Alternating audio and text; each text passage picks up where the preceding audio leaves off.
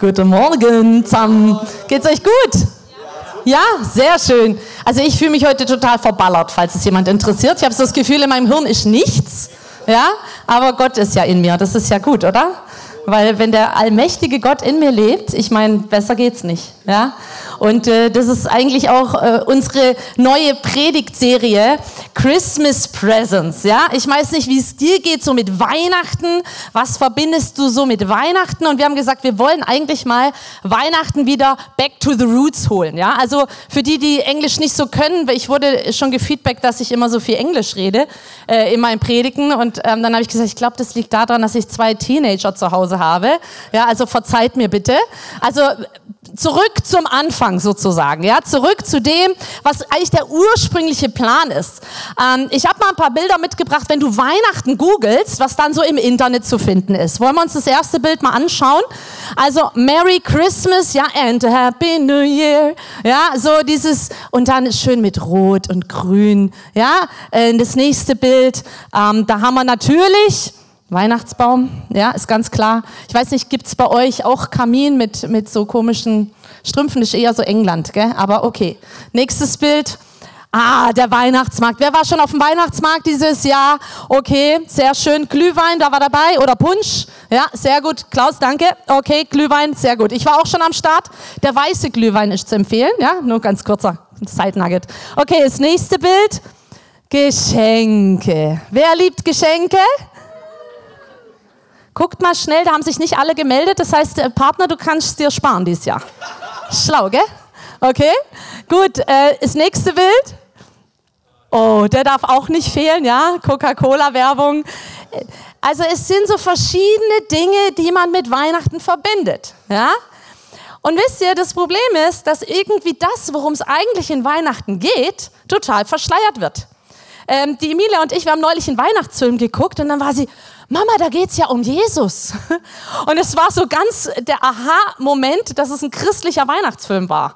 Ja, weil in den Weihnachtsfilmen inzwischen geht es nicht mehr um Jesus.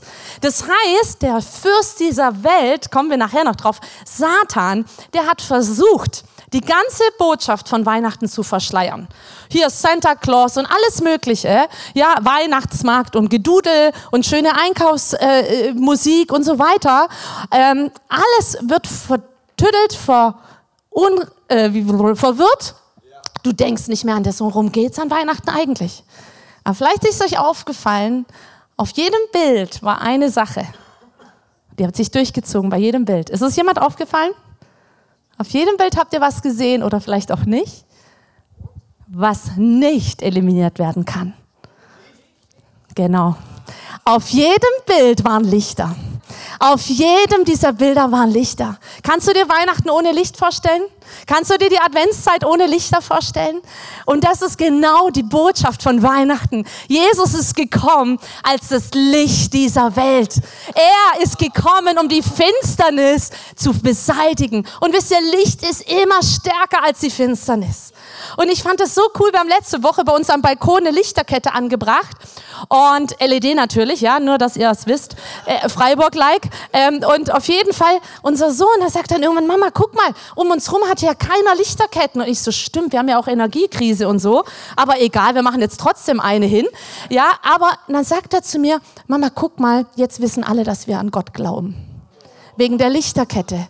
Das war ihm als mit neun Jahren klar. Dieses Licht steht dafür, dass wir an Gott glauben, dass wir Licht sind in unserer Nachbarschaft, dass da, wo Licht ist, muss die Finsternis gehen.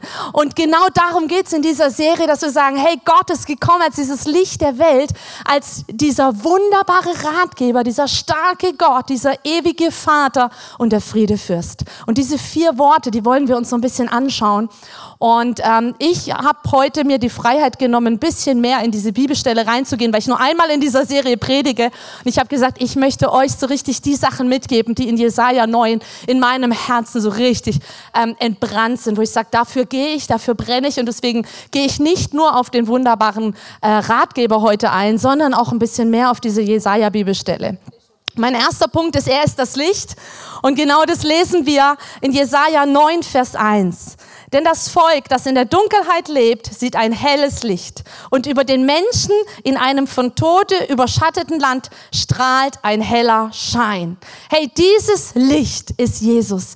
Er kam in diese finstere Welt als dieses Licht. Das Volk, das in der Dunkelheit lebt, so geht's uns. Wir leben in dieser finsteren Welt, in dieser Dunkelheit. Hey, und da kommt ein Licht, da hat dieser Prophet äh, Jahre vorher, 700 Jahre vorher angekündigt, da wird einer kommen kommen und er wird das Licht sein. Er wird dieses Licht sein, was nicht ausgelöscht werden kann. Und wir lesen das auch noch in Johannes 1. Das Leben selbst war in ihm. Und dieses Leben schenkt allen Menschen Licht. Das Licht scheint in der Dunkelheit und die Dunkelheit konnte es nicht auslöschen. Sein Leben schenkt allen Menschen Licht und sein Leben sorgt dafür, dass die Dunkelheit ausgelöscht wird. Dass da, wo Dunkelheit in deinem Leben ist, da, wo Dunkelheit in deiner Nachbarschaft, in deiner Familie ist, da kommt Jesus als das Licht rein. Und er ist derjenige, der, der dieses für das Licht sorgt. Und Licht ist immer stärker als Finsternis. Ich habe es gerade gesagt, es kann nicht aufgehalten werden. Es geht nicht. Wenn Gott kommt, dann muss die Finsternis fliehen. Wenn Jesus auf den Plan tritt, dann müssen Dinge weichen erreichen. Hey, und es darf uns bewusst sein, da wo du bist, hey, dass du sagst, hey, wenn du Jesus in die Situation reinrufst, dann kommt Licht in die Situation. Dann muss das Finstere gehen. Er ist das Ebenbild des unsichtbaren Gottes. Alles ist durch ihn und zu ihm hingeschaffen, lesen wir in seinem Wort. Du bist zu ihm hingeschaffen, zu diesem Licht geschaffen. Er wollte dich auf dieser Welt zu dieser Zeit, weil er dich als dieses Licht setzen möchte. Er sagt, ich bin als Licht gekommen, um dieser dunklen Welt zu leuchten, damit alle, die an mich glauben, nicht im Dunkeln bleiben. Hey, und das ist die Botschaft von Weihnachten. Das ist die Botschaft für deine Arbeitskollegen, für deine Nachbarn. Jesus ist gekommen, dass er Licht ist auch in ihrem Leben. In deiner Nachbarschaft, da wo du bist. Deine Lehrer, deine Erzieher, egal was es ist, Gott ist dafür gekommen. Er will Licht sein, auch in deren Leben, nicht nur in deinem. Und wisst ihr, wir sind manchmal so ein bisschen egoistisch. Meins, meins, meins. Ich bin doch schon Licht. Ich kenne das Licht.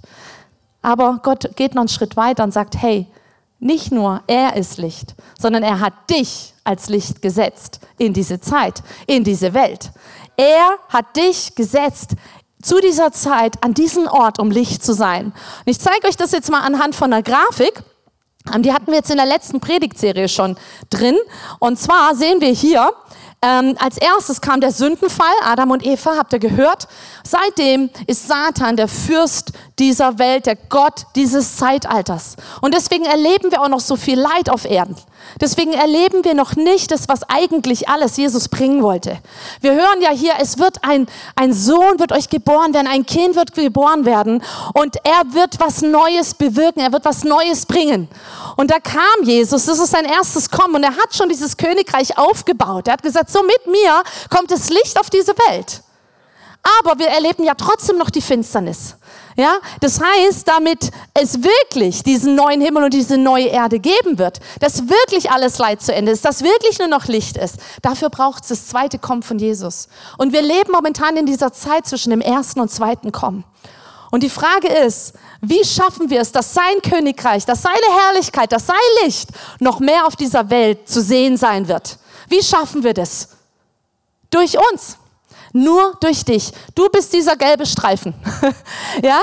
Du bist dieses Licht in dieser finsteren Welt. Das heißt, wer macht den Unterschied hier auf der Erde? Wir. Wir sind sein Licht. Und es steht in Matthäus 5, da steht, ihr seid das Licht der Welt. Herr Jesus ist gekommen, damit du leuchten kannst. Er hat dich gesetzt, ihr seid das Licht der Welt. Eine Stadt, die auf einem Berg liegt, kann nicht verborgen bleiben. Auch zündet niemand eine Lampe an und stellt sie dann unter ein Gefäß. Macht ja keinen Sinn. Im Gegenteil, man stellt sie auf den Lampenständer, damit sie allen im Haus Licht gibt. So soll auch euer Licht vor den Menschen leuchten. Sie sollen eure guten Werke sehen und euren Vater im Himmel preisen. Das heißt, anhand deinem Leben, an dem, wie du unterwegs bist, sollen die Leute erkennen, dass es da einen Vater gibt, dass es da diesen ewigen Vater gibt, dass es da dieses Licht gibt. Du bist das Licht für diese Welt. Und wisst ihr, das Problem ist oft, dass wir so versuchen, dann jetzt gibt es vielleicht den einen oder anderen, der sagt, okay, die Michi hat in der Predigt gesagt, wir sollen Licht sein. Jetzt strenge ich mich mal richtig an. Jetzt werde ich mal ein bisschen freundlicher zu meinen Nachbarn sein, die mir echt auf den Senkel gehen. Ja, also bei der Arbeit, die Kollegen, die pumpe ich jetzt auch nicht mehr an, weil ich will ja Licht sein. Ja, mein Verhalten soll doch gut sein. Kennt ihr das? Jetzt am 1.1. macht man sich Vorsätze fürs neue Jahr. Also, jetzt, jetzt bin ich ein gutes Licht für Jesus hier auf der Welt. Aber das Problem ist, dass du das nie schaffen wirst. Und ich habe hier ein schönes Beispiel. Wir haben ja gerade gehört, die Leuchte, die Lampe, die stellt man auf einen Lampenständer. Haben wir hier. So, und jetzt können wir die Lampe hier anmachen. Klick, klick. Passiert nichts. Hm, was fehlt denn? Ah, wisst ihr, ich habe bei einem Leuchtenhersteller gearbeitet. Das ist eine Leuchte. Und das Leuchtmittel fehlt. ja? Aber ich habe ein Leuchtmittel dabei. Und wenn wir das jetzt hier einsetzen in die Fassung, reindrehen, ja, was passiert dann?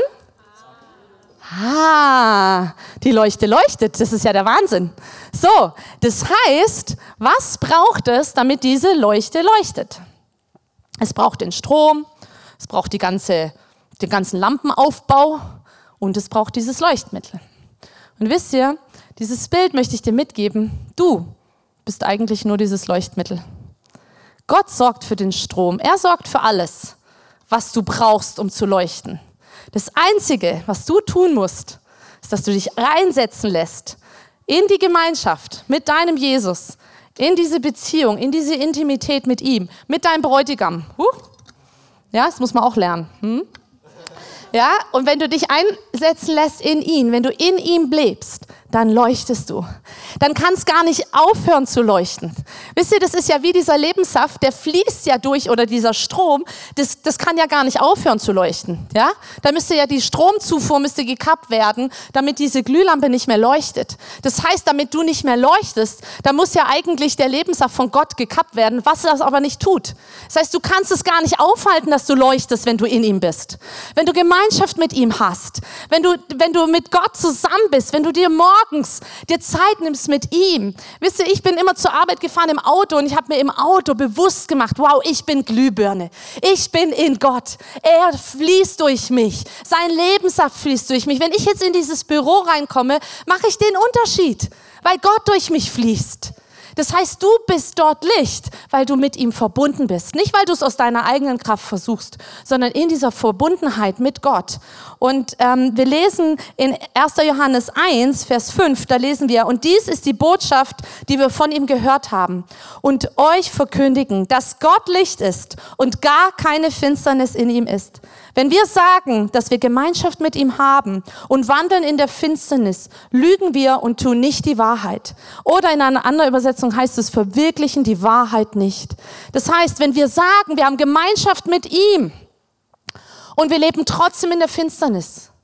Wenn du sagst, ich lebe doch mit Jesus verbunden, aber dein Leben macht keinen Unterschied, dein Verhalten macht keinen Unterschied, dann lebst du eigentlich nicht in der Gemeinschaft mit Gott.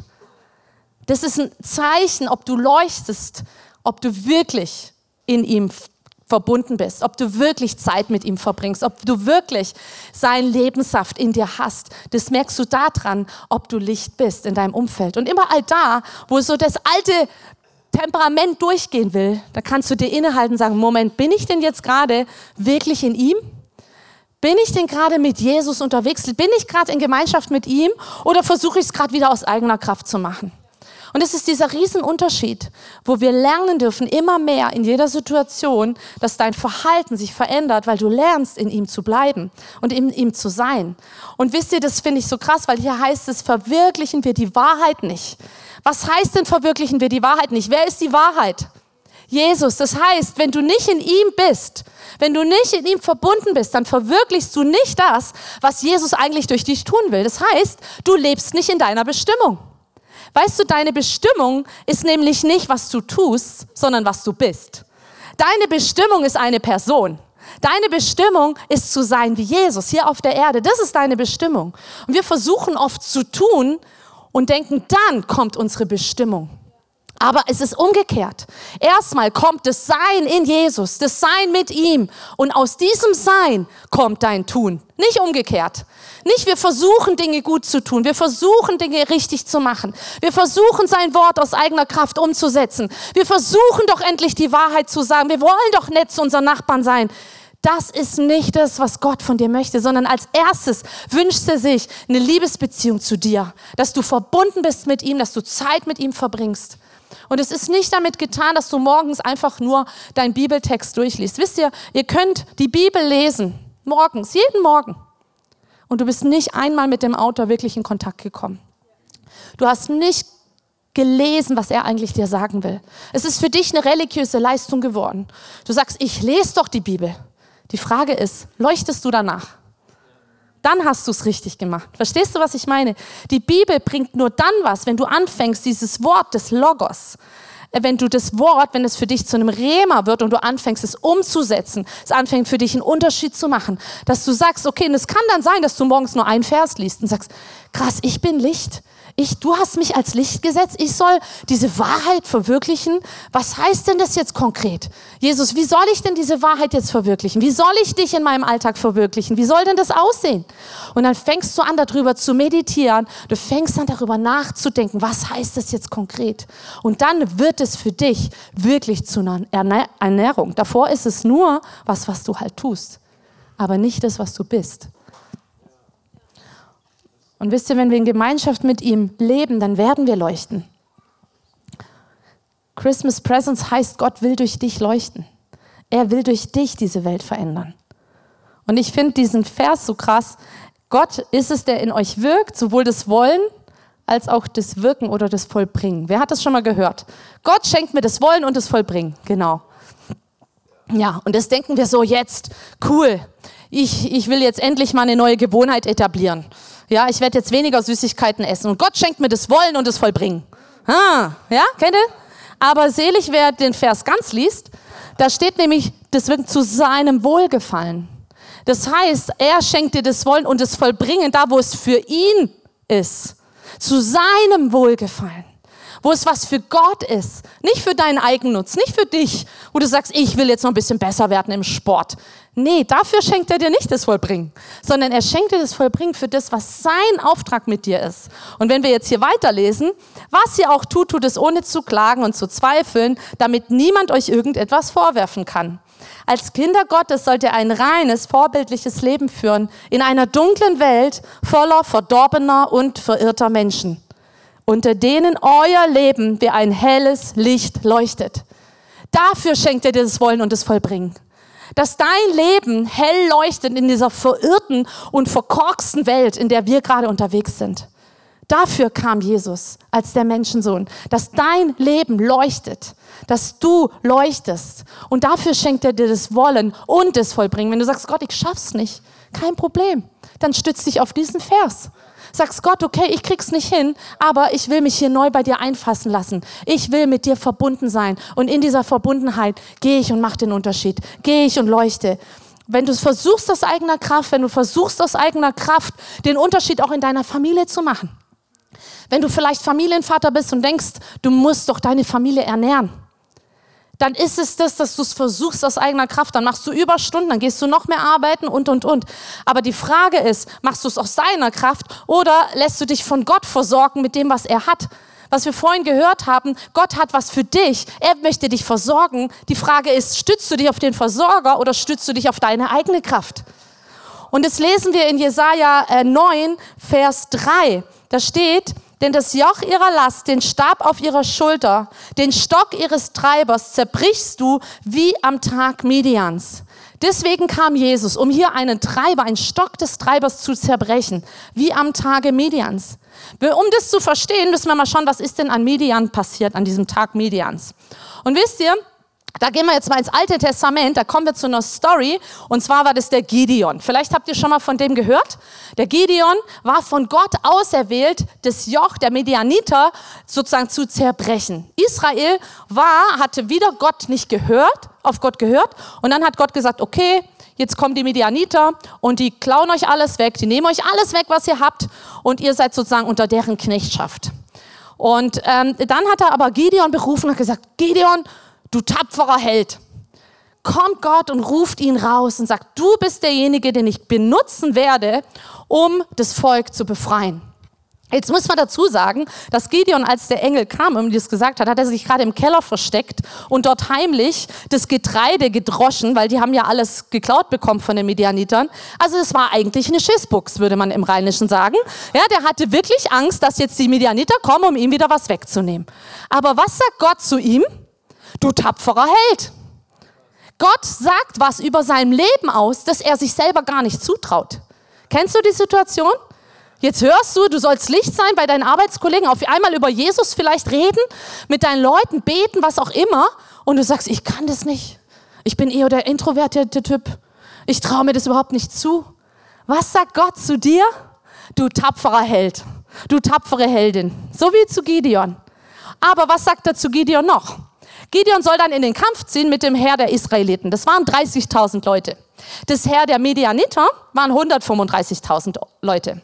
Okay, ist ja schon mal ein bisschen schwierig, ne? 30.000 zu 135.000. Aber was sagt Gott zu Gideon? Du, das Volk von dir, das ist noch viel zu groß, als dass ich euch den Sieg schenken könnte. Das ist Gottes Logik. Ja, also das Volk, 30.000 ist noch viel zu groß. Was macht er? Okay, wir werden das Volk ein bisschen kleiner machen. Alle die, die Angst haben, die kommen nicht mit zur Schlacht. Dann ist noch ein Drittel übrig geblieben. 10.000 Männer haben gesagt, wir sind richtige Männer, wir haben keine, Sch äh, keine Schiss, wir sind dabei. Gideon, auf uns kannst du zählen. Was sagt Gott? 10.000 zu 135.000? Ihr seid immer noch zu viele. Viel zu viele. Viel zu viele, da verlasst euch ja doch wieder auf euch selber. Was macht er? Schickt die Männer da alle zum Trinken am Bach und nur die, die aus der Hand schlecken, die dürfen mit. Es waren 300. Jetzt zeige ich euch mal die Grafik, wie das dann so aussah. Nee, die erste. Genau, also rot ist das Heer der Midianiter. Der erste grüne Balken waren die 30.000, dann waren es die 10 und die kleine schwarze Linie, das sind die 300. Ja, also ist doch total logisch, mit 300 Mann gegen den großen Balken zu ziehen. Und es ist runtergebrochen, jetzt können wir die nächste sehen, ist einer steht gegen 450 Männer. Das wäre ja vielleicht, ich meine, ich war jetzt bei einem Selbstverteidigungskurs, habe gedacht, einen Mann schaffe ich. Was mache ich, wenn zwei da stehen? Okay, was machen wir jetzt gegen 450? Was macht Gott hier?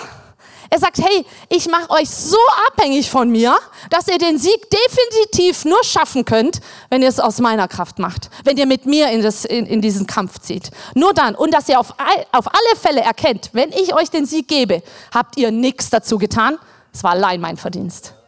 Hey, und dieser Vers hier, dieser Treiber, dieser Stecken des Treibers, das ist genau auf diese Situation bezogen. Das heißt, wenn du jetzt denkst, du schaffst es jetzt Licht zu sein, gut Nacht. Vergiss es. Gott wird dich in Situationen stellen, wo du es definitiv nicht kannst. Du bist nicht geschaffen dafür, den Unterschied zu machen aus dir heraus, sondern nur aus dieser Versorgung von Gott, aus dieser Stromversorgung des Allmächtigen. Deswegen kannst du den Unterschied machen. Das heißt, wenn du versuchst, zu Hause, Mütter, wo seid ihr? Die Kinder drehen alle durch. Jetzt kommst du als die Friedenfürstin da rein und bringst Frieden in den Streit. Schaffen wir das? Das ist wie einer zu 450, oder? Ja, das ist so eine Situation, da lässt Gott dich rein, dass du sagst, ich kann's nicht. Ich schaff's nicht aus mir selber jetzt Licht zu sein und liebevoll zu reagieren. Ich kann's doch nicht, Gott. Genau. Genau. Und dann kommst du und dann sagst du, Jesus, du bist da. Ich mache mir bewusst, ich bin nur Glühbirne. Das heißt, deine Geduld, dein Frieden, der ist jetzt da. Und das solltet ihr wirklich so machen. Genau so. Jetzt kommt eine Rechnung. Wie soll ich die bezahlen? Ich habe keine Ahnung. Was machst du? Versuchst du es aus eigener Kraft? Okay, müssen wir gucken, was haben wir noch überall? Oder gehst du hin und sagst, diese Rechnung, Gott, ich leg sie dir hin, ich habe keine Ahnung. Das sind die 450. Ich habe keine Ahnung, wie ich die jetzt bezahlen soll. Aber ich lasse mich nicht unter den Stecken des Treibers bringen, sondern ich vertraue dir. Ich mache den Unterschied, weil ich in dir bin. Und ich verlasse mich allein auf deine Kraft jetzt in dieser Situation. Ich verlasse mich nicht auf mich, sondern auf dich. Das bedeutet, Licht zu sein. Dass du einen Unterschied machst. Dass du es nicht so machst wie alle anderen in deinem Umfeld, sondern dass du dein Vertrauen auf den Herrn, dein Gott setzt, in allem. Das heißt es, dass dieser Stecken des Treibers zerbrochen ist, dass du es nicht mehr aus deiner Kraft machst, sondern dass du lernst, aus der Kraft Gottes zu gehen, in jede Situation in deinem Leben. Er soll zu Ehren kommen, nicht du. Oder? Soll auf er hat den Sieg errungen, nicht du.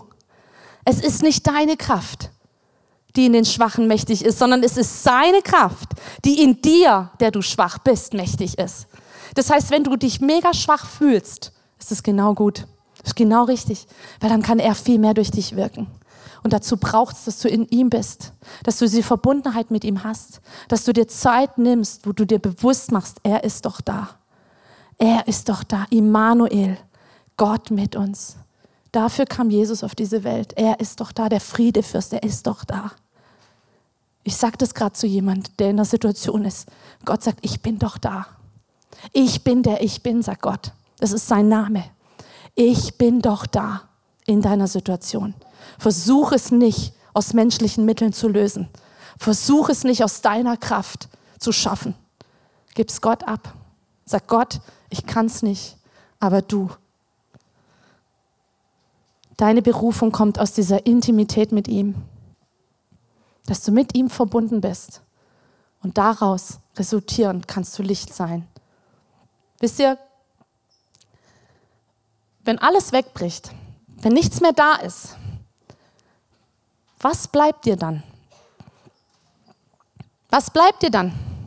Wenn auf einmal dein, dein Job dir wegbricht, deine Finanzen dir wegbrechen, wir sind in einer Zeit, wo das kommen kann, wir wissen es nicht. Deine, dein Erspartes weg ist, was bleibt dir? wenn wir nicht gelernt haben, in jeder Situation Glühbirne zu sein, dann wird uns das den Boden unter den Füßen wegnehmen. Und ich fand es krass, und zwar habe ich vom Karl Lenz die Story gehört. Er ist ähm, Pastor gewesen in Hillsong in New York, hatte eine Riesenkirche war ein sehr, sehr bekannter Mann, Spiegel-Bestseller, Bücher geschrieben, ähm, wahnsinnig viele Follower auf Instagram. Und wisst ihr, er hat sich angefangen davon zu ernähren. Die Anerkennung war das, was ihm was gegeben hat. Nicht mehr Jesus alleine, sondern all dieser Ruhm, all das. Dann kam Corona, das ist alles weggebrochen. Auf einmal keine tollen Meetings mehr, keine Anerkennung mehr, keine, kein Publikum mehr, das ihm zujubelte. Und er ist in eine Beziehung mit einer anderen Frau gegangen, hat seine Frau betrogen. Und die gehen gerade durch eine sehr, sehr schwere Zeit, die beiden. Sie sind jetzt wieder zusammen. Aber was ich damit sagen will, ist, da wo alles weggenommen wird, kommt raus, auf welches Fundament wir gebaut haben. Und ähm, mich hat es echt betroffen gemacht, wo ich diese Story gehört habe. Ich habe gemeint, Jesus, ich möchte nicht, dass, dass mein Leben auf irgendwas gebaut ist, was nicht du bist. Und wir merken das oft nicht. Und genau aus dem Grund lässt Gott solche Situationen zu, wie der Gideon, dass wir auf einmal wirklich es aus eigener Kraft nicht mehr können, damit wir lernen, uns nicht auf uns selber zu verlassen und auf die Anerkennung von anderen, sondern dass wir lernen, uns nur allein von Jesus ernähren zu lassen, alleine von ihm, dass er wirklich uns genug ist, dass er wirklich, wenn du alleine zu Hause bist und dein Ehemann dich nicht liebevoll ähm, behandelt, was macht es mit dir? Reicht dir Jesus? Oder bist du in Depression? Versteht ihr, was ich meine? Und das ist was, was wir lernen dürfen.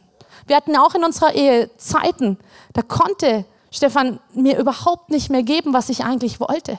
Keine Anerkennung, kein Lob, nur Kritik. Und die Frage ist, was macht es mit mir? Lerne ich dann, Birne zu sein in ihm und zu sagen, und trotzdem will ich meinen Mann lieben. Trotzdem entscheide ich mich für meine Ehe. Trotzdem entscheide ich mich, ihm treu zu bleiben, ihn zu lieben, zu ehren, bis der Tod uns scheidet. Wisst ihr, das sind Situationen, durch die wird Gott uns durchgehen lassen, damit wir lernen, uns auf ihn zu verlassen. Und ich weiß nicht, was die Situationen bei dir gerade sind, aber Gott wird es zulassen, damit Dinge ans Licht kommen, die nicht gut sind wo du dein Vertrauen auf falsche Leute baust, wo du diesem Stecken des Treibers nachjagst, wo du Dinge versuchst aus eigener Kraft zu tun, deine Karriere aus eigener Kraft hervorzubringen. Egal was es ist, Gott möchte die erste Person sein in deinem Leben. Er will, dass ihm die Ehre gebührt in deinem Leben und nicht jemand anders.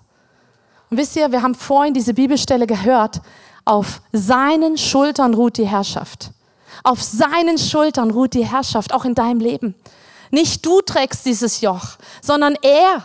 Er ist dafür gekommen. Ein Kind wurde uns geschenkt, ein Sohn wurde für uns geboren und die Herrschaft ruht auf seinen Schultern. Er hat Gideon den Sieg geschenkt. Er ist derjenige, dem die Ehre gebührt in deinem Leben. Er lässt dich Licht sein. Er ist der, der deine Kraft ist, deine Zuflucht ist. Er ist dein Friedefürst. Er, er, er. Nicht du, du, du. Er. Und darum geht es, dass wir uns so abhängig machen von ihm. Jesaja 9, Vers 5, denn uns wurde ein Kind geboren, uns wurde ein Sohn geschenkt. Auf seinen Schultern ruht die Herrschaft. Er heißt wunderbarer Ratgeber, starker Gott, ewiger Vater, Friedefürst. Und dieses wunderbare Ratgeber, wunderbar ist ein Nomen hier, kein Adjektiv, nicht beschreibend, sondern er ist ein Wunder. Dass Jesus auf diese Welt kam, ist schon ein Wunder. Dass er dich leuchten lässt, das ist ein Wunder. Und vielleicht brauchst du gerade ein Wunder in deinem Leben. Sagst du, vielleicht versuchst du es aus eigener Kraft.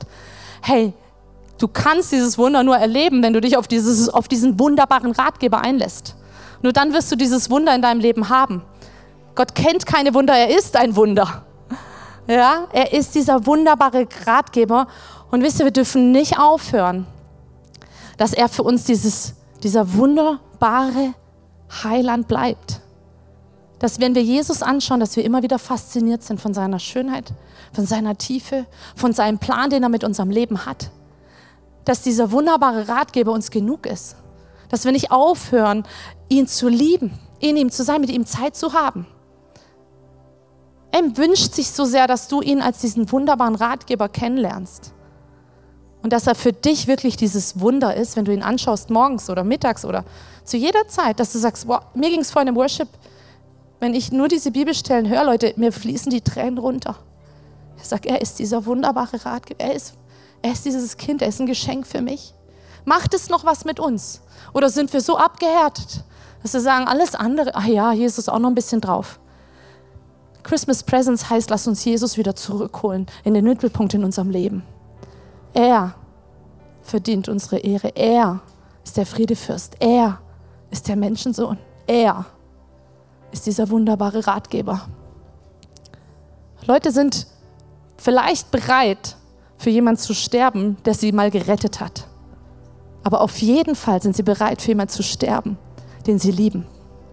Vielleicht würdest du für Jesus in den Tod gehen, wenn er nur dein Retter ist. Aber auf jeden Fall wirst du für ihn in den Tod gehen, wenn er dein Liebhaber ist. Das heißt, es braucht diese, diese Liebesbeziehung zu ihm dass wir für alles gerüstet sind, was auch kommen mag. Und Ratgeber heißt, dass er die Weisheit hat. Er ist dieser Ratgeber. Da, wo du mit deinem Latein am Ende bist, wo du wie Gideon komplett von Gott abhängig bist, da geht dein Leben mit Gott los. Da ist er derjenige, der dir Rat gibt. Vielleicht hast du gerade eine Situation, wo du keine Ahnung hast, wie du die bewältigen sollst. Ich lade dich ein, geh zu diesem wunderbaren Ratgeber und hol dir Rat. Hol dir seine Weisheit. Renn nicht zum Psychologen. Ich habe es so oft erlebt, dass Leute vor, ihrem, vor ihrer Entscheidung, mit Jesus den Weg zu gehen, waren sie in psychologischer Behandlung und sie sind nicht weitergekommen. Und dann haben sie ihr Leben Jesus anvertraut. Und sie haben gemerkt, dieser Jesus macht mich auch frei von Depressionen. Dieser Jesus ist dieser Ratgeber, den ich wirklich brauche. Dieser Jesus ist es, der mich heilt. Auch an, an, äh, an psychischen Verletzungen in deinem Herzen, wo du kaputt bist. Dieser Jesus ist dieser Ratgeber, den du brauchst. Stefan hat neulich einen Talk mitbekommen in der Straßenbahn, wo sich der eine Jugendliche mit dem anderen, ja, also mein Psychologe hat das gesagt und der andere, ja, und mein Psychologe das. Es ist heute schon innen, Psychologen zu haben, weil die Leute so ratlos sind. Es braucht dich, in dieser Welt Licht zu sein, damit dort wieder dieser wunderbare Ratgeber zum Vorschein kommt. Dass sie sehen, boah, da ist doch jemand, der gibt mir Rat, der holt mich aus diesem Sumpf. Da ist doch dieser Jesus. Weißt du, du bist die einzige Person, du bist vielleicht die einzige Person, die sie überhaupt kennenlernen, die diesen Jesus trägt. Was macht es mit uns, wenn wir das erkennen, dass da Jugendliche hocken, die einen Psychologen brauchen, weil sie sich sonst umbringen? Macht es noch was mit unserem Herzen? Sind wir bereit, da auch einen Preis zu zahlen, uns vielleicht verletzbar zu machen, für diesen Jesus Licht zu sein? Ich möchte dich einladen, mit mir aufzustehen. Denn wir lesen in Jesaja 60, da steht: Steh auf und leuchte. Und das sagt Gott heute zu dir. Steh auf und leuchte. Denn dein Licht ist gekommen. Setz mal deinen Namen ein. Mein Licht, Michaela, ist gekommen. Und die Herrlichkeit des Herrn erstrahlt über mir. Denn die Erde ist von Finsternis zugedeckt. Und die Völker liegen in tiefer Dunkelheit. Aber über dir strahlt der Herr auf man kann seine Herrlichkeit über dir schon erkennen. Hey, über dir strahlt Gottes Herrlichkeit. Über dir kann man seine Schönheit erkennen. Über dir strahlt dieses Licht, diese Herrlichkeit Gottes. Und mit dir kommt diese Herrlichkeit Gottes in dein Umfeld, da wo du bist. Durch dich macht Gott diesen Unterschied. Durch dich kommt sein Licht auf diese Erde.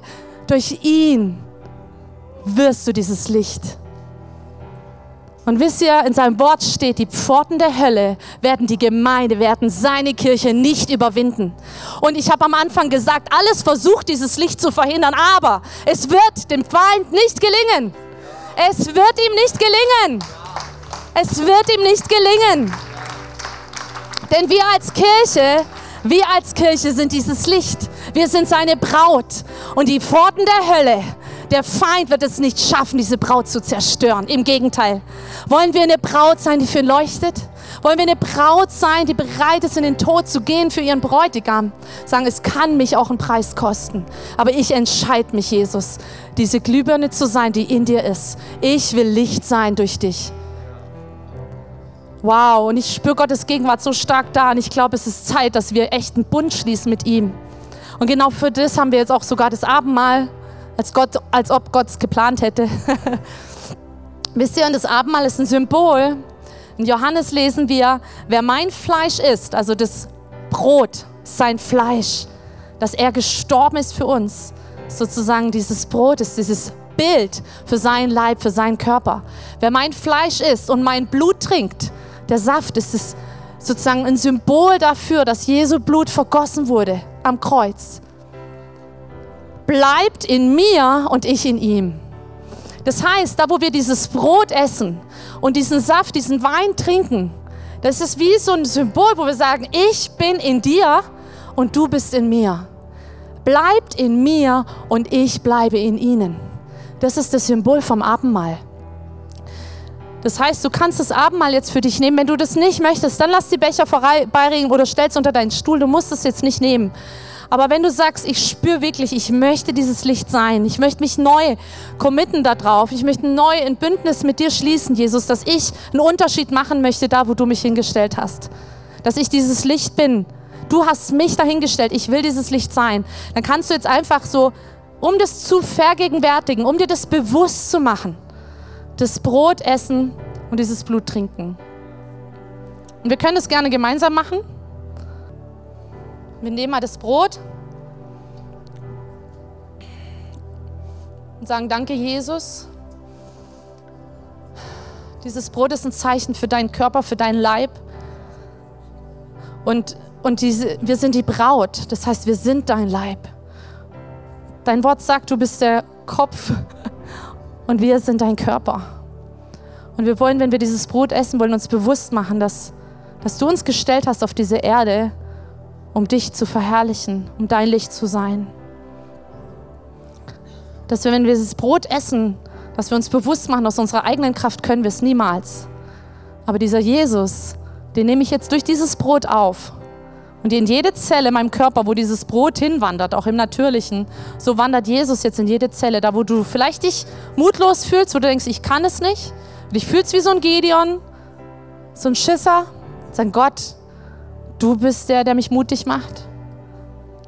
Und jetzt kannst du das Brot essen und dir das bewusst machen. Red ruhig mit Jesus drüber. Und jetzt können wir das Blut nehmen, den Saft. Sagen, danke Jesus. Das ist ein Symbol für das, dass du dein Blut vergossen hast, für unsere Sünde, unsere Schuld, wo wir uns jetzt auch ertappt fühlen, dass wir irgendwie so um uns, um uns selber gedreht haben. So wenig diese Menschen vor Augen hatten, die dich brauchen, die dein Licht brauchen. Jesus, vergib uns. Herr, wir nehmen das Blut so richtig in Anspruch und sagen, danke, dass du uns reinigst und uns ein erneuertes Denken gibst. Dass wir deinen Blick auf diese Welt bekommen, deinen Blick auf diese Menschen, deinen Blick auf unsere Familie, auf unseren Partner, deinen Blick auf unsere Kinder. Dein Blut reinigt alles, was nicht von dir kommt. Lass das Blut jetzt trinken.